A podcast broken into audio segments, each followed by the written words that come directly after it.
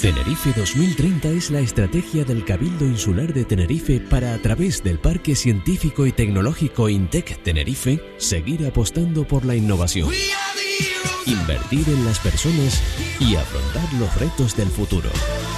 Con 2030 nos ponemos al día de la innovación. Y a eso vamos. Esta semana ha tenido lugar la segunda edición de Demo Day final dentro del programa Coworking para emprendedores que están desarrollando el Parque Científico y Tecnológico INTEC Tenerife y la Escuela de Organización Industrial. Una jornada en la que conocimos 19 proyectos empresariales fruto de cinco meses de trabajo. Bueno, el objetivo de esta iniciativa gratuita es respaldar la creación de empresas en la isla. Así digamos que el programa está concebido para emprendedores que no hayan constituido aún su empresa o bueno, que estén en una fase muy temprana de su desarrollo. Y en esta ocasión, este día de demostraciones de proyectos, contó con la participación del ilusionista, mentalista, presentador de televisión, conferenciante, en fin, todo esto, Jorge Luengo.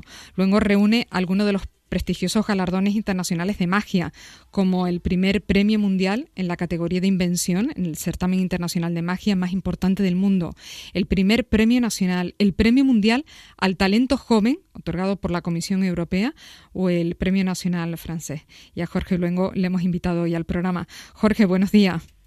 Muy buenos días, Rocío. Bueno, pues ya nos contarás qué aporta un ilusionista, un mago, a un encuentro de exposición de proyectos empresariales, de ideas de negocio. Bueno, lo primero, darte las gracias porque con esa presentación yo ya no sé ni qué voy a decir después de todo lo que has dicho. bueno, es así, ¿no? Es el currículum completo, ¿no? Sí, sí, pero, pero, pero, escuchado suena como de otra manera, como de una manera diferente.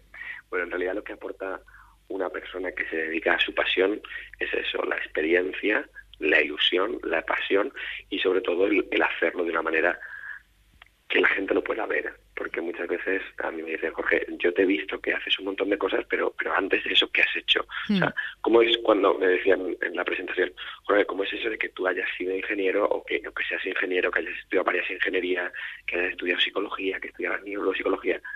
Es un proceso que te lleva hasta, hasta un final que es un final cambiante día a día.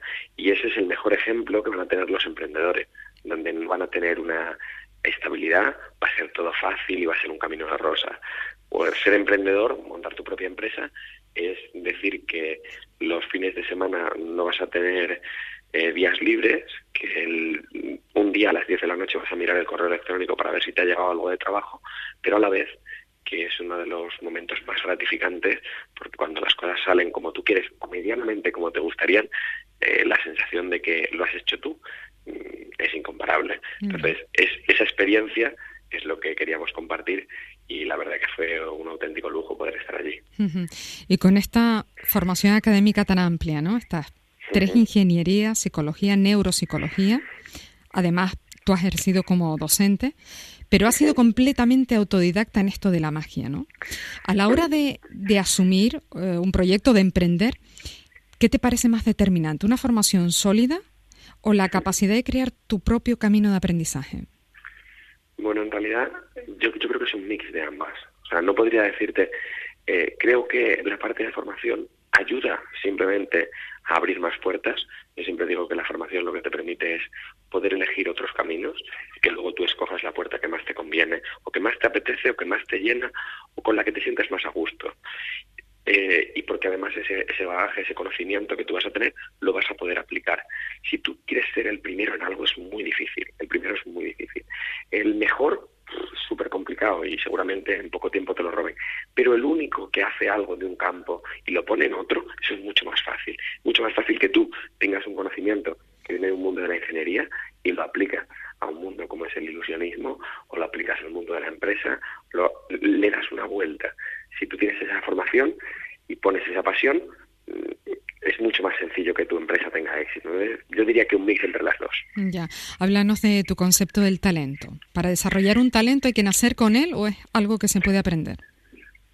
yo considero que la palabra talento propiamente es el, nacer con él, Pero creo eh, que es como si uno le pregunta a día de hoy si Pau Gasol entrena o no entrena para, para ser un pedazo de jugador en la NBA o Rafa Nadal tiene que entrenar o cualquiera de los o Javier Fernández en el patinaje. Yo considero que para seguir mejorando la única manera que tenemos es mm, crecer. Y la manera de crecer es poder dedicarle tiempo, esfuerzo y trabajo. Uno no gana o no obtiene el éxito por esas condiciones que te han dado o con las que uno, uno viene de serie. El trabajo es lo que marca el que haya un éxito o no. En el mundo de la empresa, aplicado al mundo del emprendedor, sería una idea no vale nada, lo que vale es la realización de esa empresa. Que tú tengas una idea buena está muy bien, pero, pero si no la llevas a cabo, seguramente puede que a lo mejor dentro de seis meses, un año, dos, tres, cinco, aparecerá otro con una idea muy parecida y la llevará a cabo. Entonces, la clave, y es por lo que tiene sentido un evento como el Demo Day, es cinco meses donde la gente expone sus ideas, trabaja sobre ellas, dedica su tiempo y tiene la suerte de tener unos mentores a su alrededor que le ayudan a mejorar, a crecer, a ampliar, a, a ir a más día a día, minuto a minuto. Esa es la clave de un evento como este. Y por eso para mí me llena el estar aquí. Déjame que por un instante vayamos al terreno de la educación. Tú colaboras con diferentes proyectos de innovación educativa y social, ¿no? De, Fundación Promete, organización, además de la que eres patrono.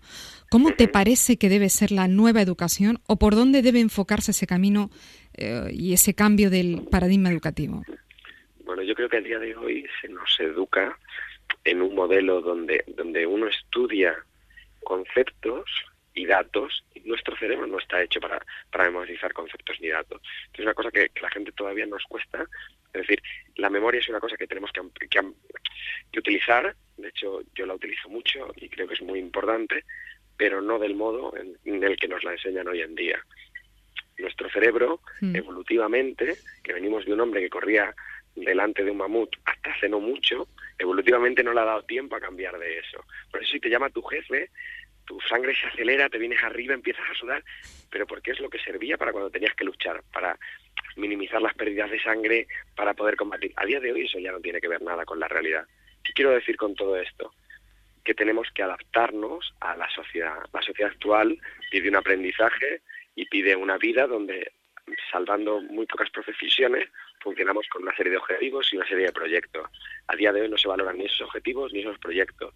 Se valora solo numéricamente mm, unas asignaturas que le tienen que gustar a todo el mundo, cuando la elección, a lo mejor no todo el mundo mm, tiene que dedicarse a lo mismo. Cada uno al final, luego la vida nos pone en nuestro lugar. ¿Por qué no hacerlo un poquito antes para que la gente se apasione con lo que haga? Yo creo que la clave de la educación es, en primer lugar, mm, valorar al profesor y que el profesor sea una persona que se apasione, que disfrute. Creo que la mayoría de profesores entran a ser docentes con pasión y son los primeros que se jubilan. Si, eso es así, algo durante los 40 años que hay en el medio estamos haciendo mal. En, Finlandia, por ejemplo, que siempre se pone como referente educativo, el, la profesión número uno más valorada por la gente en las calles es la de profesor. La segunda la de astrofísico, que, que aquí en, Tenerife la verdad que pega muchísimo, y la tercera la de eh, físico nuclear. Pero la primera es la de profesor. Creo que poner al profesor en su lugar y darle las herramientas sería lo ideal, que a día de hoy a lo mejor no, no las sabe y no, y no, son, no son solo económicas, son más eh, de otra manera. Ahora que hablas de la pasión, te he leído que estás enamorado de lo que haces, ¿no? Lo, lo pregonas. Y además puedes vivir de esto. Vaya, que has alcanzado el éxito como mago y como emprendedor. ¿Eso cómo se consigue? ¿Cómo se hilvanan las dos cosas? Bueno, yo, yo creo que conseguir el, el éxito depende de muchos factores, unos que no dependen de uno y otros que sí. Yo siempre digo que una persona tiene que estar, eso de, es que pasó un tren y lo cogiste, mm. es verdad. Y, que es cierto que no podemos estar 24 horas en la estación, pero podemos estar 20. Mi opinión es que si pasas 20 horas, seguramente pase un tren que a lo mejor no es el mejor, pero te lleve a un sitio muy parecido al que a ti te gusta. Entonces, mi opinión es que el trabajo, eh, la dedicación, son la clave para conseguir ese éxito. Que a lo mejor hay gente que dice, pero es que este no trabajó nada, tuvo mucha suerte y le salió. Porque justo en ese momento llegó, pasaba el tren que quería y lo cogió. Pero los que no tenemos esa suerte, la dedicación, el esfuerzo y el trabajo es el secreto para conseguir el éxito. Y puede que cojas el tren una vez, pero no te va a durar toda la vida. El tener un modelo hacia dónde querer ir, el marcarte un objetivo, yo creo que es súper sencillo porque así siempre vas a poder tomar las decisiones adecuadas o por lo menos las que más te acercan hacia el sitio donde quieres ir. Por tu experiencia, ¿qué es lo más difícil en esto de emprender?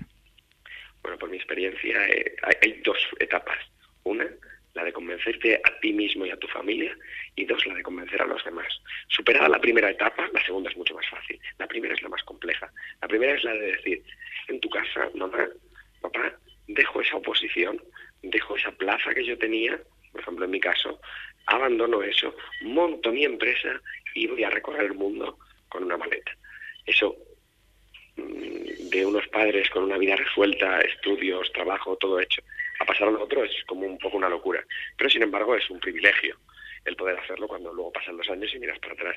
Entonces, creo que lo más difícil es superar, es superar la primera etapa, convencerte a ti mismo y a tu familia que es esto lo que te va a hacer feliz. Ya, ¿y el estrés posterior cómo se lleva? Pues eh, es, es, una gran pregunta, Rocío. He visto que has ido ahí con el dedo en la llaga. El estrés posterior se lleva que siempre habrá momentos, siempre hay instantes donde uno dice, ¿por qué habré tomado esta decisión? ¿Cómo lo he hecho? Y a los dos minutos dices, porque me hace feliz, porque es lo que más me gusta y porque no sabría estar en otro sitio. Entonces ese estrés se supera cuando tienes esos momentos apoyándote en esa gente que te apoyó al principio. Otra vez en esos amigos, en esa familia, en esos familiares y marcándote unos días y unos objetivos para ver lo que a ti te hacen feliz y sabiendo decir, paro aquí y tiro por aquí, que es lo que a mí me gusta. Bueno, oyéndote, casi huelga la pregunta que le dirías a alguien que le ronda en la cabeza la idea de emprender un negocio. Pero sí me parece importante que nos cuentes qué te parece, que debe saber esa persona a la que le ronda la idea de emprender un negocio. ¿Para qué debe estar preparada? Para lo peor. O sea, para lo peor y lo peor no es nada a lo que se imagine. Lo peor es mucho peor de lo que se imagina. Me refiero a momentos donde va a haber difíciles, muy difíciles, donde va a pensar que todo sale y luego no, donde en el último momento se va a caer, donde va a tener que decir no puedo y va a tener que seguir adelante, donde va a tener que contestar una llamada a las mil de la noche, donde va a tener un enfado con su pareja porque sigue trabajando y le gustaría a su pareja que le dedicara más tiempo y donde a veces no va a haber la luz. Pero también le diría una cosa, si le ronda la idea, lo único que le va a hacer feliz es eso. Y lo más importante es que cuando lo descubra, vea que tengo razón y verá él mismo que será la mejor decisión que ha tomado en su vida. Yo siempre explico que la mejor decisión que yo he tomado en mi vida ha sido dejar eh, esa parte como funcionario y dedicarme al 100% a lo que me hace feliz, que es utilizar las emociones para transmitir mensaje. Y una vez que sabes eso, mm, todo es mucho más sencillo. Bueno, pues ahora a un mago le pedimos algún truco, porque tú eres un mago de la creatividad, de la invención, esta es una habilidad clave entre emprendedores y emprendedoras. Dinos algún truco para fomentar nuestra creatividad. ¿De qué manera podemos ser más creativos? Bueno, eh, en realidad hay muchas maneras para ser más creativos, ¿vale? Yo siempre explico que la mejor manera de ser un buen emprendedor es eh, ser creativo, pero ser infeliz. O sea, la mejor manera para ser creativo es busca aquello que no está bien hecho. Cuando encuentres aquello que no te hace feliz, por eso es, en España es tan fácil que seamos creativos, porque hay tantas cosas que no están como deberían. Decía un amigo mío, escuchándome, dice, hay tantas cosas que están mal que por eso tenemos tanta gente con buenas ideas, porque necesitamos ser eh, felices pero insatisfechos a la vez. Cuando eres insatisfecho y ves algo que dice, es que si esto se hiciera mejor, cuando se inventa la fregona es porque alguien dice, esto no está bien hecho, voy a hacerlo mejor. Cuando se inventa la bolsa de basura es porque alguien dice, ¿por qué enrollarlo en un papel de periódico? Voy a hacer algo que lo haga mejor. Cuando se inventa, cada uno de los inventos surge, o cada una de esas grandes ideas surge de, ¿cómo podría hacer esto de una manera que fuera la que a mí me gustaría, que fuera la que a mí me hiciera feliz? Y los demás nos parecemos mucho más a, esa, a ese emprendedor con esa idea genial de lo que nos imaginamos. Los magos usamos esa técnica. Si yo cojo la varita y apunto a un sitio, todo el mundo mira ese sitio. Pues en el mundo del emprendimiento es igual. Si tienes una idea y eres capaz de que todo el mundo la vea, lo tienes todo hecho. Bueno, pues truco anotado. Jorge Luengo, mago, ilusionista, eh, premio mundial en la categoría de invención en el certamen internacional de magia más importante del mundo. Te agradecemos mucho que nos hayas dedicado estos minutos en la mañana del sábado. Que tengas un feliz fin de semana. Muchísimas gracias a ti, Rocío. Un placer. Tenerife 2030 es la estrategia del Cabildo Insular de Tenerife para, a través del Parque Científico y Tecnológico INTEC Tenerife, seguir apostando por la innovación, invertir en las personas y afrontar los retos del futuro. Con 2030 nos ponemos al día de la innovación.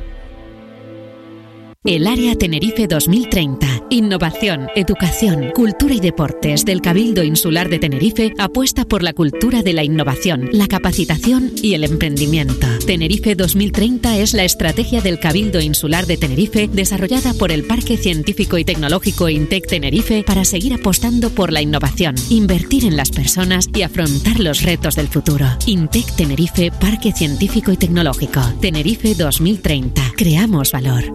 En las personas.